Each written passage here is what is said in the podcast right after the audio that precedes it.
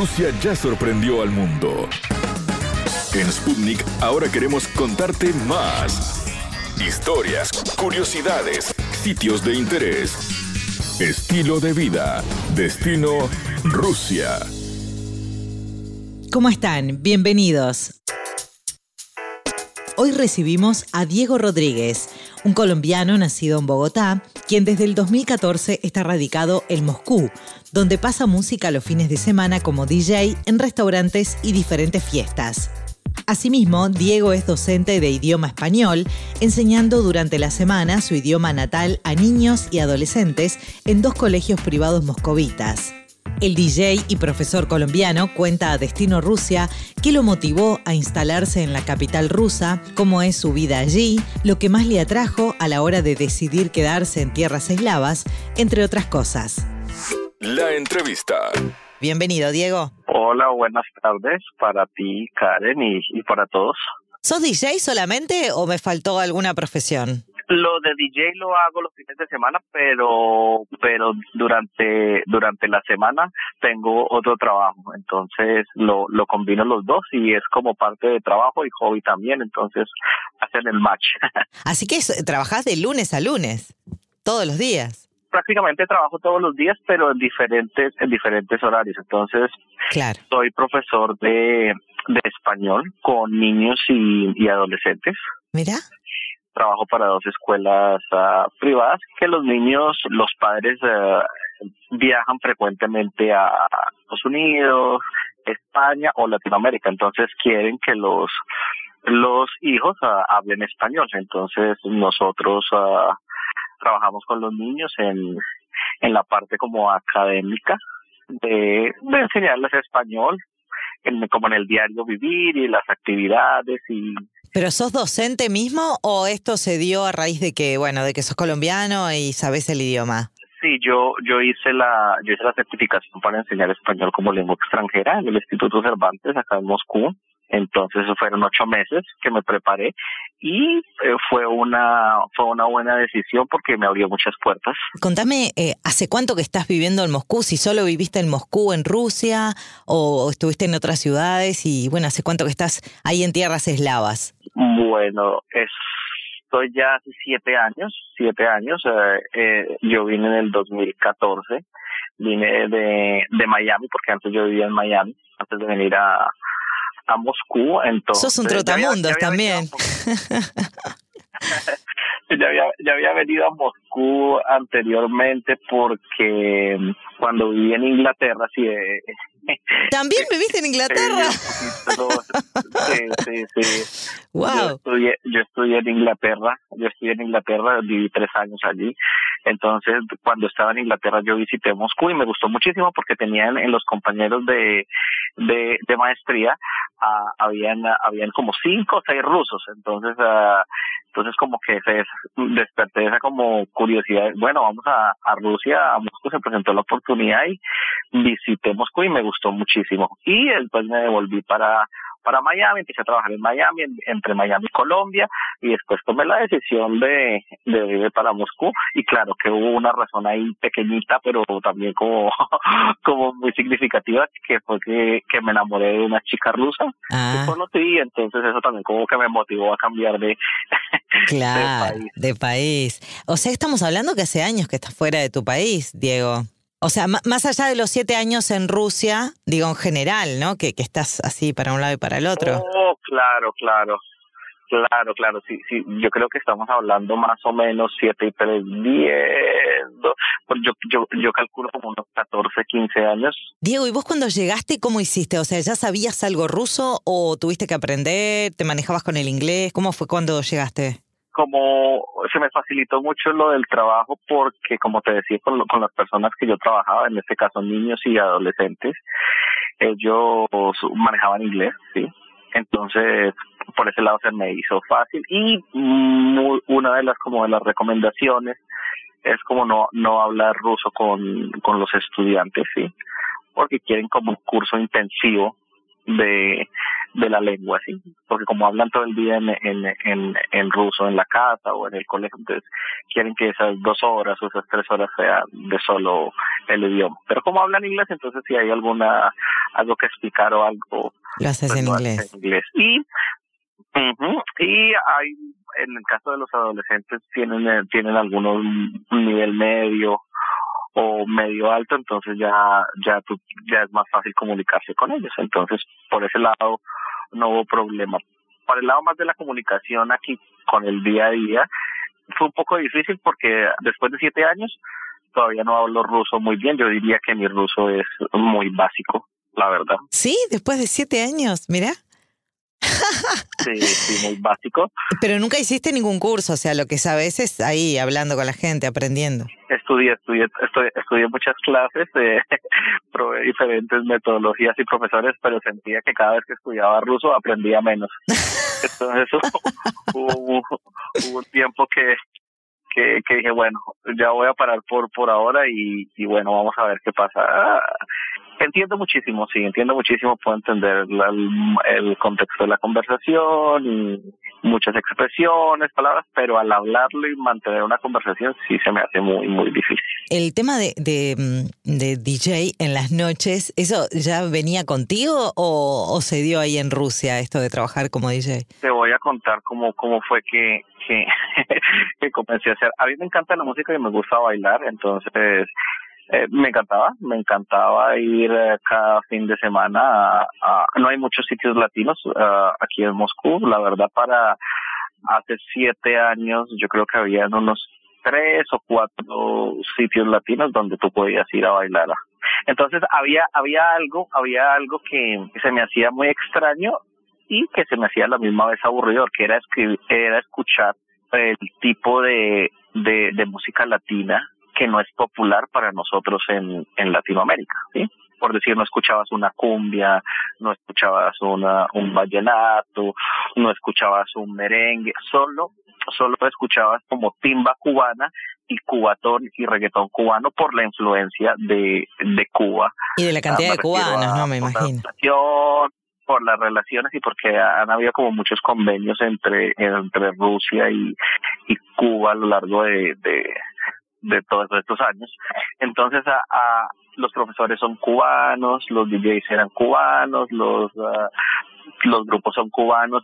Ese fue como una de las como las razones por las cuales yo dije, bueno, ¿qué es lo que está pasando? Entonces hablé con uno de los ah, como directores o managers del, de un sitio latino, es un restaurante, un restaurante mexicano, no sé si puedo decir el nombre o no. Ah, no hay problema, decilo, sí, sí, claro. Ok, entonces es eh, eh, Pancho Villa, es un, un restaurante, es el, yo creo que es el más, eh, como el más antiguo latino acá en Moscú. Entonces yo iba como cliente, entonces hablé con ellos y le dije, vea, ¿será que hay posibilidad de que yo venga la próxima semana? Eh, eh, yo frecuentaba o un miércoles o un jueves, no, no importaba, bueno, el viernes que ya había más actividad, como más ah, fiesta para bailar, y traer una memoria y cambiar la música, ¿sí? Entonces ellos me dijeron, bueno, sí, está bien, ¿por qué no? Entonces yo traje una memoria, pues, yo traje una memoria con música latina diferente de todos los ritmos, ¿sí?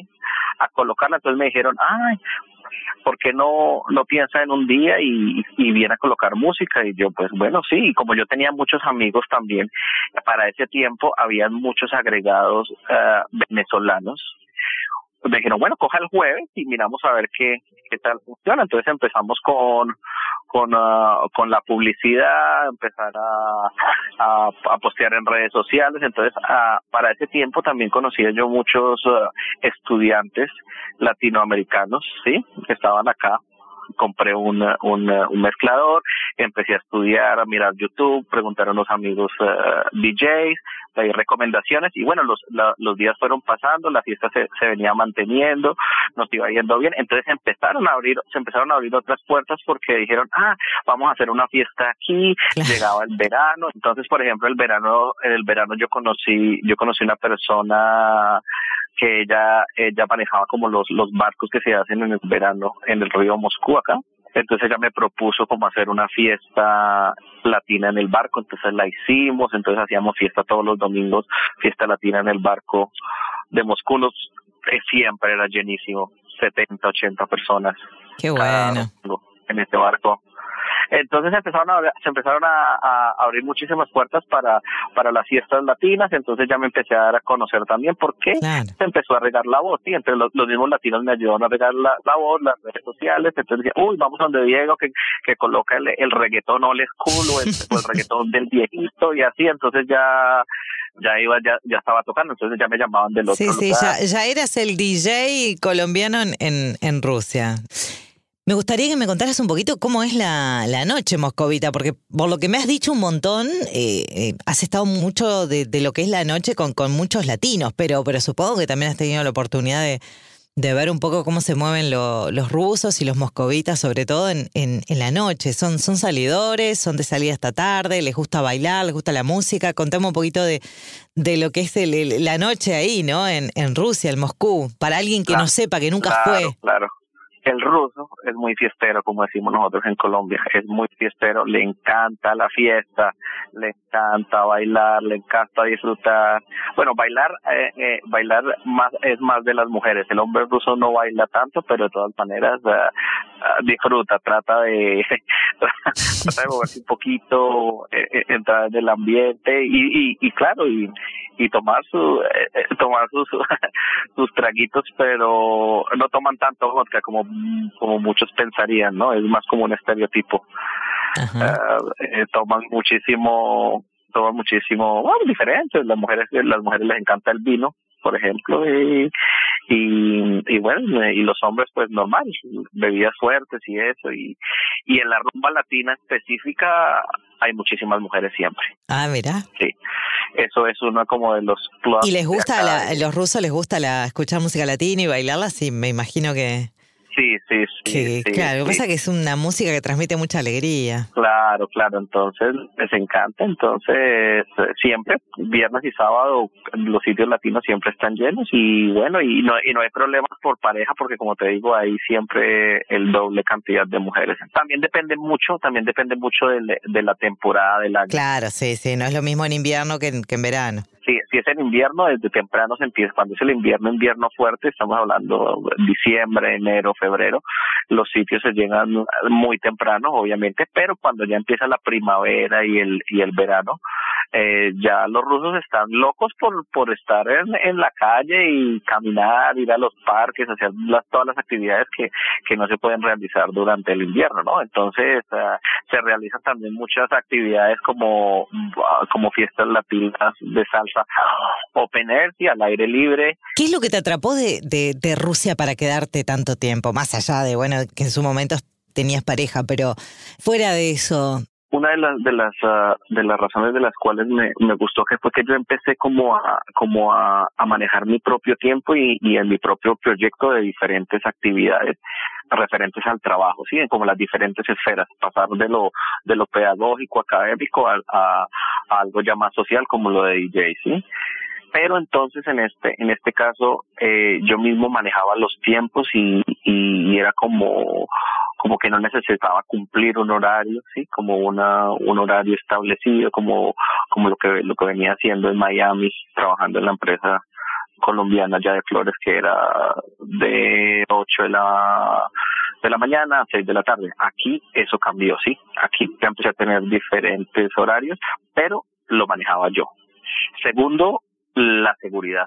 Excelente. Moscú es una ciudad muy, muy, muy segura. Entonces, eso también me gustó. Y también me gustan las diferentes temporadas, que puedes estar eh, invierno, ver la nieve, puedes estar en la primavera, se viene el verano, entonces como que tú ya empiezas a, hacer las diferentes eh, eh, viajes y actividades uh, dependiendo la, la, la, época del año.